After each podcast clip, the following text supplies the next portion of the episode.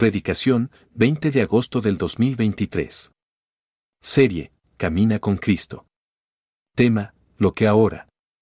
Cita, Primera Carta de Juan, capítulo 3, versículos 1 al 24. Eh, abriendo nuestros corazones, nuestros oídos, Señor, el día de hoy, para recibir lo que tienes para nosotros como iglesia. En tu nombre, Jesucristo. Amén. El estudio del día de hoy eh, lo titulé Lo que ahora y vamos a ver tres puntos. Lo que ahora somos, lo que ahora conocemos y lo que ahora podemos hacer. El primer punto lo vamos a ver justo los versículos que acabamos de, leer, del 1 al 10. Al 10. Entonces vamos a ver el primer eh, punto. Eh, fíjate cómo inicia Juan diciéndoles, miren, Fíjense cuál amor nos ha dado el Padre para que seamos llamados hijos de Dios. Y algo interesante es que si tú tienes la Reina Valera, ahí termina como esa idea y hay una coma, pero en las demás traducciones, eh, Dios habla hoy, la Biblia de las Américas, la, la NBI, todas las demás, no termina ahí. Hay una coma y dice, y eso somos en realidad, y somos hijos de Dios, y luego hay un punto seguido. Y es interesante porque eh, lo que aquí Juan está diciendo es que tú y yo ya somos, no solamente somos llamados hijos de Dios, sino que ya somos hijos de Dios. Y entiendo que en nuestra cultura folclórica mexa solemos llamar a las cosas que no son como si fueran. Tu compita gordito es el flaco, tu compita feo es el guapo. En el tianguis todos somos güeritos y güeritas, aunque no seamos güeros ni güeras. Pero aquí lo importante es que el Señor llama a las cosas tal cual son.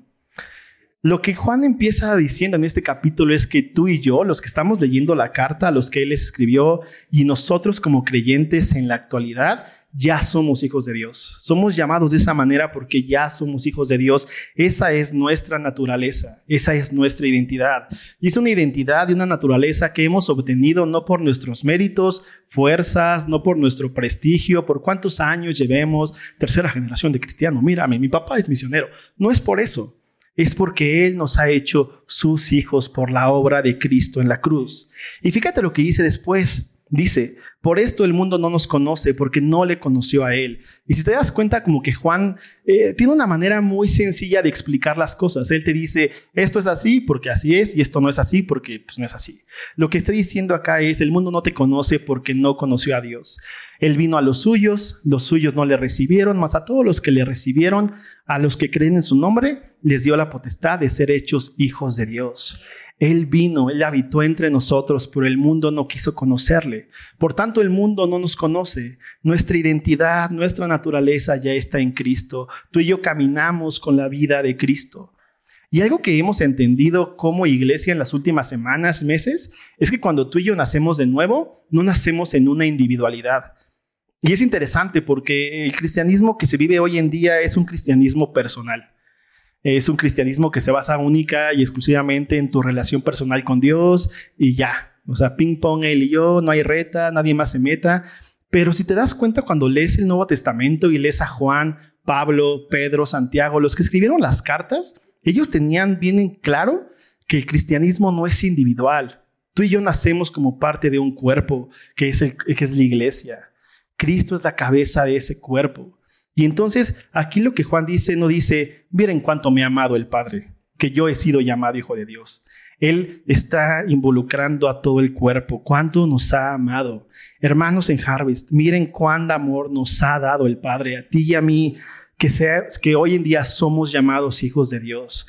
Esto se trata de una verdad colectiva, en comunidad. El creyente nace en comunidad, no naces apartado, el cristianismo personal no existe. Tienes que quitarte esa idea que hoy en día está impregnada en todas las iglesias, pero así no se vive el cristianismo.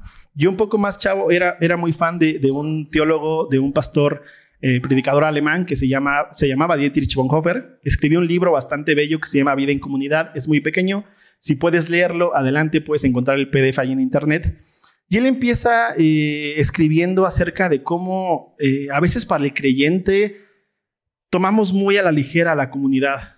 El hecho de poder tener comunión lo vemos como algo tan cotidiano, tan de la vida diaria, tendría que ser de esa manera, que ya no lo vemos como esa bendición que suele ser. Pero los hermanos que por situaciones de salud, de prisión, de persecución, no pueden tener esa comunión con los hermanos, ellos entienden ese dolor de saber que están completamente alejados del cuerpo. Tú y yo hemos sido creados en nuestra nueva naturaleza, en comunidad.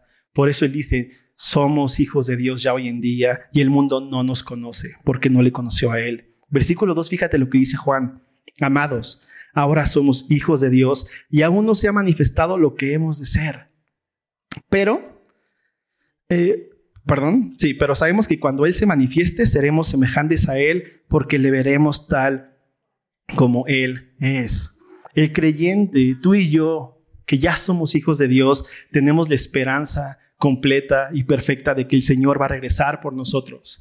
Él no se ha manifestado aún, caminamos ya con su vida, tenemos su naturaleza, aún no, estamos perfectos en completitud como Él es, pero cuando Él regrese por nosotros, ya sea que durmamos y despertemos y estemos enfrente de Él, o que veamos su glorioso regreso por su iglesia, entonces estaremos completos, como Él es completo.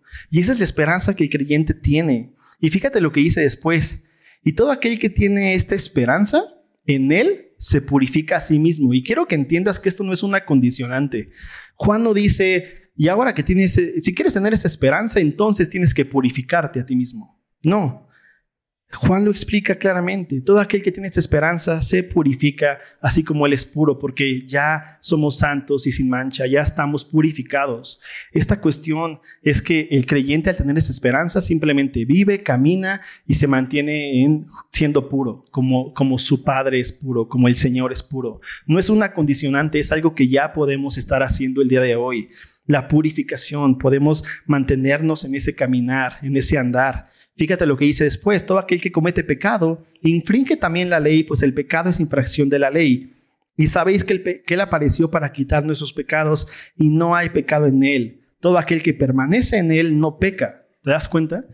Juan está diciendo, todo aquel que permanece en Él debería no pecar, debería de hacer el esfuerzo para no pecar. No, Juan lo da por completamente por sentado. Todo aquel que permanece en Él no peca y todo aquel que peca no le ha visto ni le ha conocido. Y de repente Juan como que piensa o siente que, los que van a leer la carta van a empezar a tener un buen de dudas, se van a sacar un poco de onda de, a ver, entonces, pero es que yo pequé hoy y entonces ya no soy de él. Y fíjate lo que dice después, los tranquiliza diciéndole, hijitos, nadie los engañe.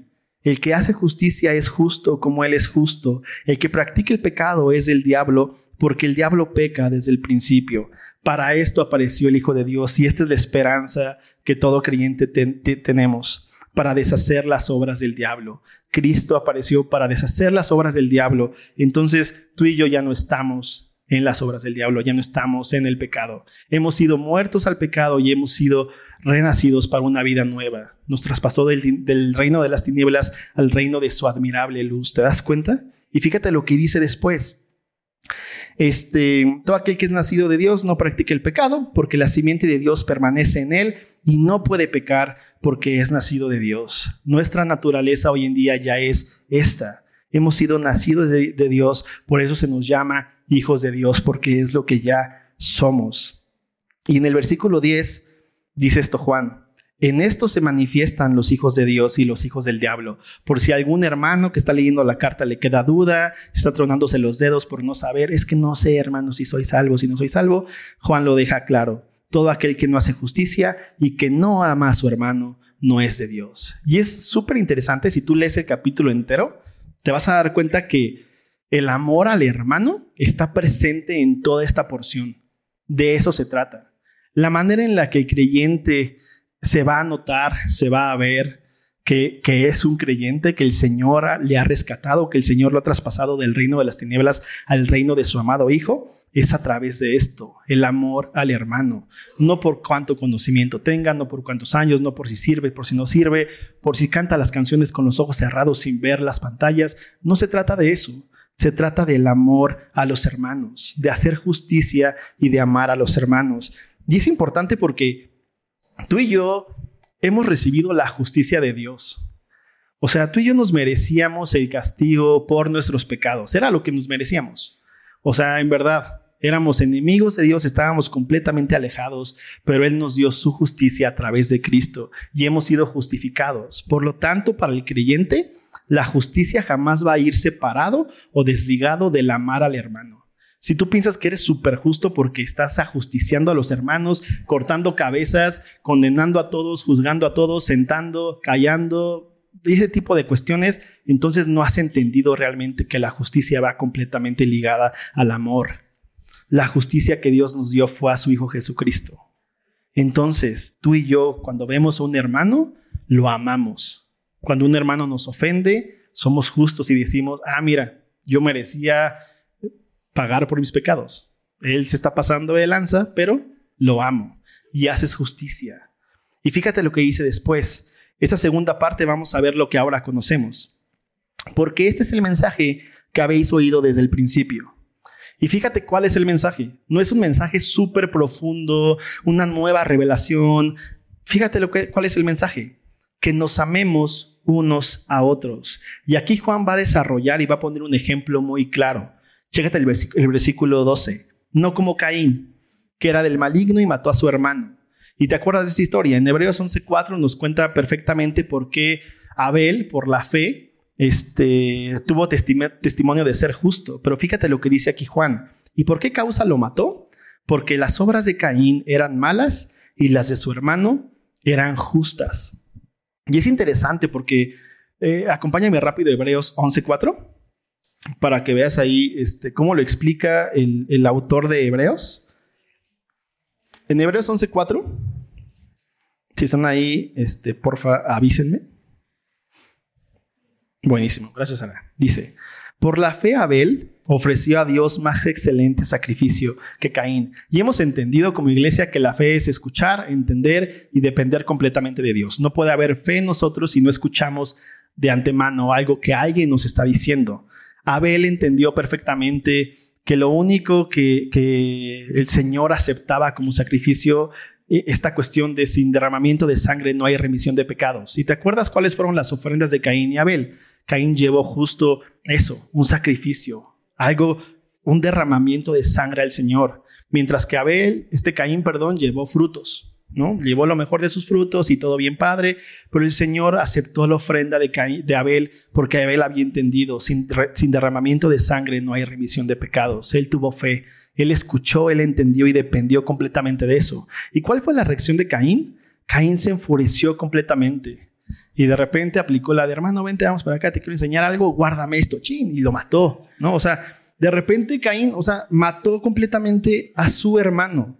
O sea, se enfureció porque Dios vio con agrado la ofrenda de, Abel y no, su ofrenda y mató a su hermano. Y fíjate cómo está poniendo este ejemplo Juan en una porción en la cual está hablando acerca del amor al hermano. Pone de ejemplo a Caín, que ellos eran hermanos de sangre. O sea, su papá era Adán, Eva, eran sus papás. Nuestro papá es el Señor, Cristo. O sea, en, Juan, el, mismo Juan que está escribiendo esta carta, cuando inicia su evangelio, él dice, más a todos los que le recibieron, nos dio potestad de ser hechos hijos de Dios, que no son engendrados por carne ni sangre, sino por la voluntad de Dios.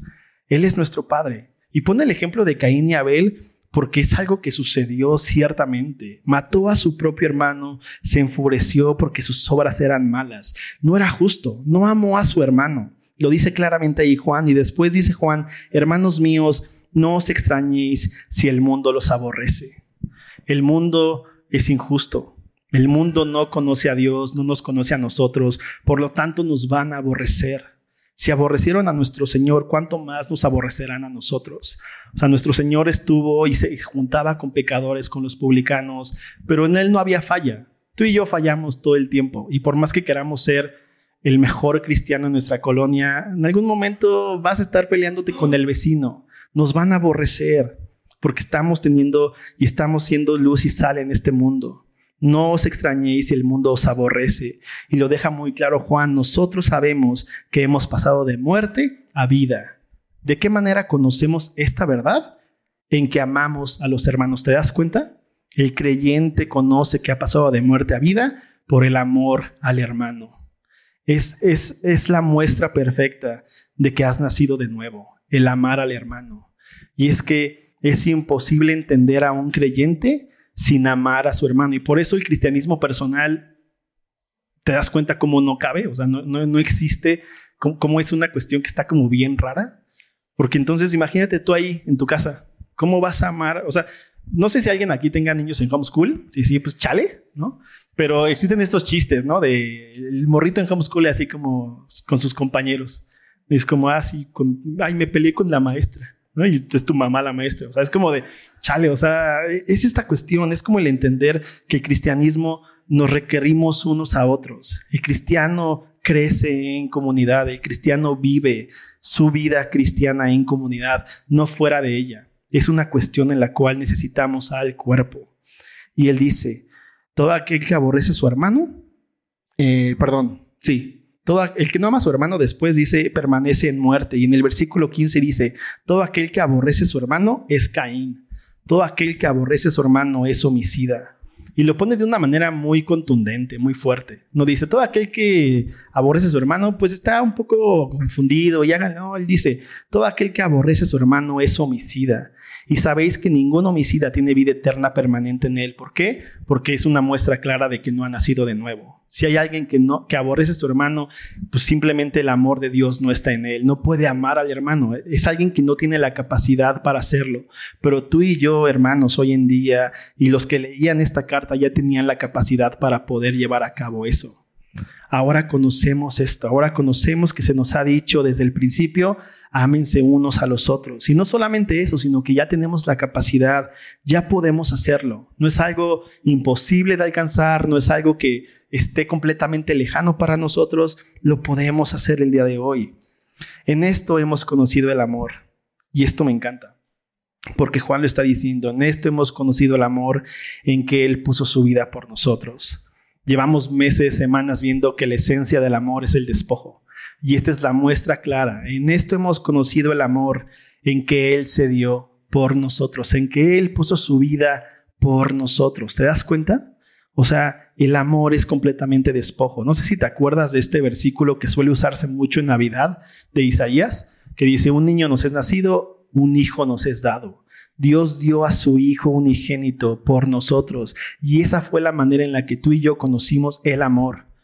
En Cristo en la cruz, sacrificándose, dándose por completo por nosotros. Y entonces fíjate lo que dice Juan. En esto hemos conocido el amor, en que Él puso su vida por nosotros, por lo tanto, también nosotros debemos poner nuestras vidas por los hermanos. Y de nuevo, parece una cuestión muy intensa de Juan, como, o sea, sí, Juan, tranquilo, o sea, poner la vida por mi hermano, o sea, sí, o sea, voy a ponerle otra mejilla, le voy a dar mi abrigo y eso, pero poner la vida por mi hermano, pero es algo que ya podemos hacer porque es la única manera en la que tú y yo conocimos el verdadero amor. Cristo nos amó de esa manera, por lo tanto podemos hacerlo. Tenemos esa identidad, esa capacidad de poder amar al hermano de esta manera, poner nuestra vida por él. En el 2007 se estrenó Spider-Man 3. Yo tenía 16 años y fui con todos mis compitas de la prepa. Estaba, iba, en primero de prepa y fuimos a ver Spider-Man 3.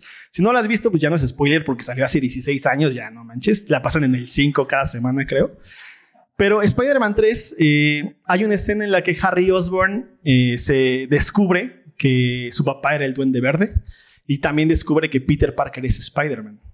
Es su mejor amigo. Y entonces empieza a atar hilos y se da cuenta que Spider-Man mató a su papá, según él, y quiere vengarse. Pero al final de la película, la amistad hollywoodense vence y Harry Osborn se sacrifica por Peter Parker. Y ahí nos tienes a todos los chavitos de 16, años saliendo del cine diciendo, bro, yo haría eso por ti, bro. Neta, yo sería Harry Osborn, tú eres Peter Parker para mí. Y o sea, pregúntame hoy en día cuántos de ellos les hablo o simplemente cuántos de ellos sé que, que, sé que ha sido de su vida. O sea, no sé si ya son papás, no sé si, no sé qué hicieron de su vida, ya no sé nada de ellos. Pero esto en la iglesia es una realidad, es el único lugar en, lo que es, en el que esta cuestión es factible y es posible.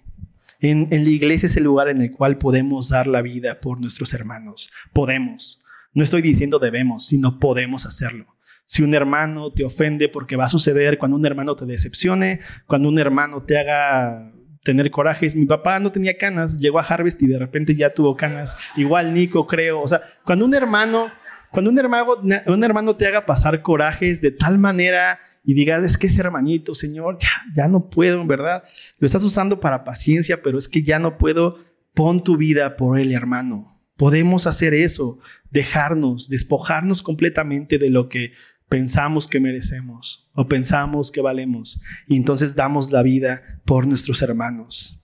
Versículo, eh, en el versículo 17, Juan lo lleva a una cuestión bien práctica. Es cristianos casos de la vida real y Juan dice, pero el que tiene bienes de este mundo, y, o sea, y literal está diciendo aquí Juan, el, el hermano fifinio liberal, o sea, el hermano que tiene toda la riqueza, que tiene propiedades, no renta. De hecho, el compa alquila a un buen de hermanos ahí de la iglesia. El, el, hermano que tiene bienes de este mundo. Y fíjate, y ve a su hermano tener necesidad. No dice, y escuchó un rumor de que la hermanita otra vez no tiene cómo, pagar la renta. Este, no, o sea, dice, el que tiene bienes de este mundo y ve a su hermano tener necesidad y cierra contra él su corazón. ¿Te das cuenta de esta imagen tan gráfica? O sea, de plano, este hermano no le falta nada, tiene todo para gastar, para aventar sin problema alguna, que una defensiva, dame dos con aguacate. O sea, este hermano que tiene bienes y ve un hermano, ve, lo está viendo realmente con necesidad, lo que hace es cerrar su corazón. O sea, de repente él dice, ah, sí, chido, voy a orar por ti. Es como de, no manches. Y, y Juan dice, y cierra contra él su corazón, ¿cómo mora el amor de Dios en él? En Santiago, Santiago también lo pone de esa manera. O sea, es como de, estás viendo a un hermano con necesidad y solamente le dices, ah, sí, que Dios te bendiga, que te vaya bien, pero no le estás dando lo que necesita para suplir esa necesidad. Entonces somos peores que incrédulos. Estamos cayendo en esa equivocación. Y es interesante cómo la primera iglesia no tenía tanto problema con esto. O sea, en Hechos 2, después de que el Espíritu Santo viene y todos empiezan a hablar en lenguas, pero se entienden y de repente Pedro empieza a predicar el Evangelio de un, discurso impresionante y la iglesia nace, se convierte en tres mil personas en ese instante. Eh, nos vemos al final de Hechos 2 que todos tenían en común todas las cosas y los que tenían propiedades, bienes, las vendían para poderle dar a los que no tenían, a los que tenían necesidad. Y tal vez tú digas y pienses, no, hermano, es que pues eran otros tiempos. O sea, antes los chetos costaban 2.50, ¿no? Ahorita ya el cheto está en 20 pesos en el Oxxo. No se trata de eso. Se trata de entender que somos un cuerpo. Y es verdad, si mi hermano llora, yo lloro con él. Si mi hermano se duele, ese dolor debería de estarme doliendo. Si mi hermano se goza, ese gozo tendría que estarme dando gozo, ser motivo de gozo, porque somos un cuerpo. Y siempre te, ponen este ejemplo de que cuando te pegas en el meñique del pie, lo sientes hasta el último pelo de, tu cabeza. Porque es cierto, nos necesitamos y no podemos estar cayendo en este error de como decir, ah, mira, el hermano tiene necesidad, pues Dios, Dios proveerá. Tú confía en el Señor, no te preocupes, Él te sustenta. No, tenemos que amar a los hermanos porque ya tenemos la capacidad. Somos ya hijos de Dios. Hemos sido llamados hijos de Dios y conocemos que se nos ha dicho, ámense unos a los otros. Y, la última parte, vamos a ver lo que ahora podemos hacer. En el versículo 18 dice, hijitos míos, no amemos de palabra ni de lengua, sino de hecho y en verdad. Imagínate que el Señor nos hubiera amado solo de palabra y de lengua. O sea que, o sea, sí, como de, ah, sí, los quiero un buen, los, los amo, los amo un buen, pero pues ya, no va la cruz, no pasa todo ese sufrimiento y solamente nos dejó bonitas enseñanzas. Pues qué padre, o sea, sería una buena reunión dominical, todo acá súper bonito, todos somos bien modernillos, cool, nos amamos unos a otros y ya, se queda ahí, es una secta. Pero no fue así, el Señor nos amó en palabra y en hecho. Y hoy en día tú y yo ya tenemos esa capacidad. Lo que tú y yo ahora podemos hacer es amar de hecho y en verdad. Podemos despojarnos completamente. Podemos poner nuestra vida por la del hermano.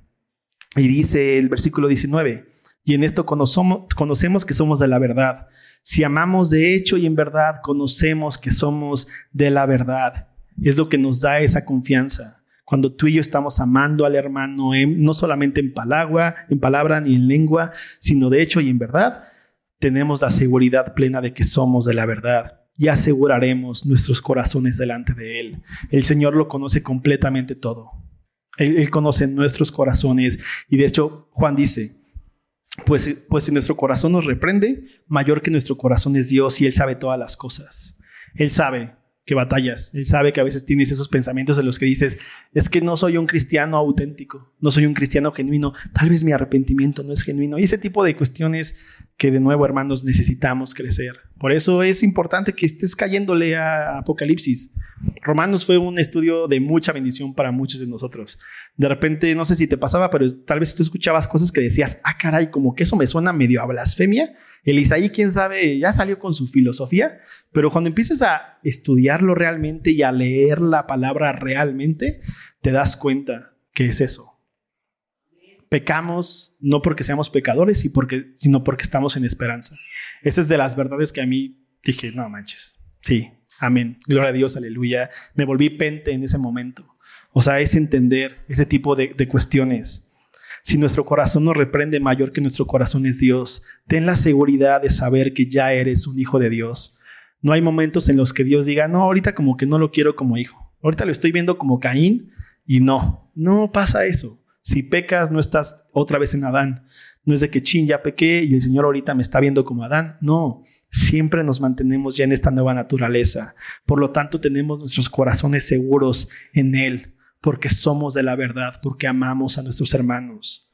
Y fíjate lo que dice después, amados, si nuestro corazón no nos reprende, confianza tenemos en Dios y cualquier cosa que pidiéremos, la recibiremos de Él, porque guardamos sus mandamientos y hacemos las cosas que son agradables delante de Él. Lo que ahora podemos hacer es guardar su palabra y hacer lo que a Él le agrada. Tenemos esa capacidad.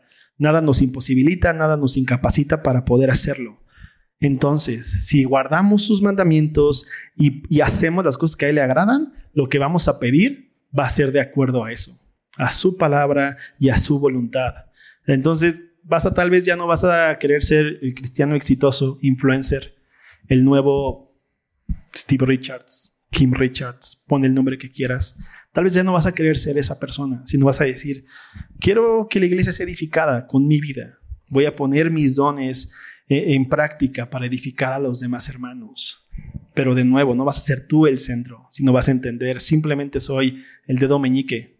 Y al oído le dio comezón y pues ahí estoy rascando.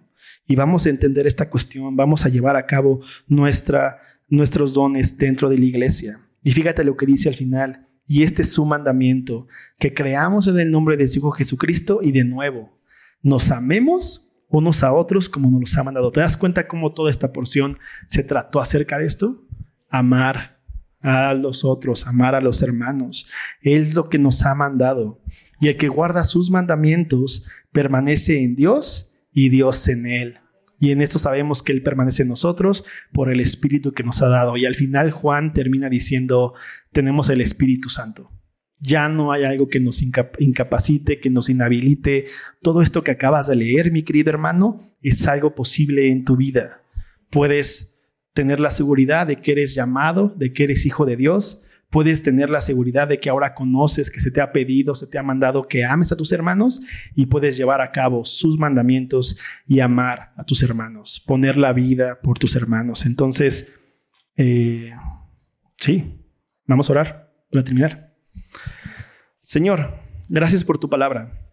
Gracias porque tú nos has llamado tus hijos por la obra que hiciste en la cruz del Calvario, Señor. Eh, a pesar de que no lo merecíamos, tú moriste por nosotros, siendo, estando débiles y siendo tus enemigos, tú moriste, Señor, y nos, nos diste el perdón de nuestros pecados, Señor. Te pedimos que podamos entendernos como miembros de un cuerpo, Señor, que podamos estar poniendo nuestra vida por nuestros hermanos, que podamos interesarnos por las necesidades de, de aquel que está a nuestro lado, Señor. Permítanos ser una iglesia que siga creciendo en tu conocimiento para poder ponerlo por obra, Señor. Y, que lo que nos caracterice en Harvest, Señor, sea el amor al hermano, Señor, sea el cómo estamos amando y cómo estamos llevando a cabo, Señor, tu palabra. En tu nombre, Jesucristo. Amén. Recuerden que al final aquí tenemos a dos personas que pueden orar por ustedes. este, que son Norma y Manolo. Y nos vemos próxima semana.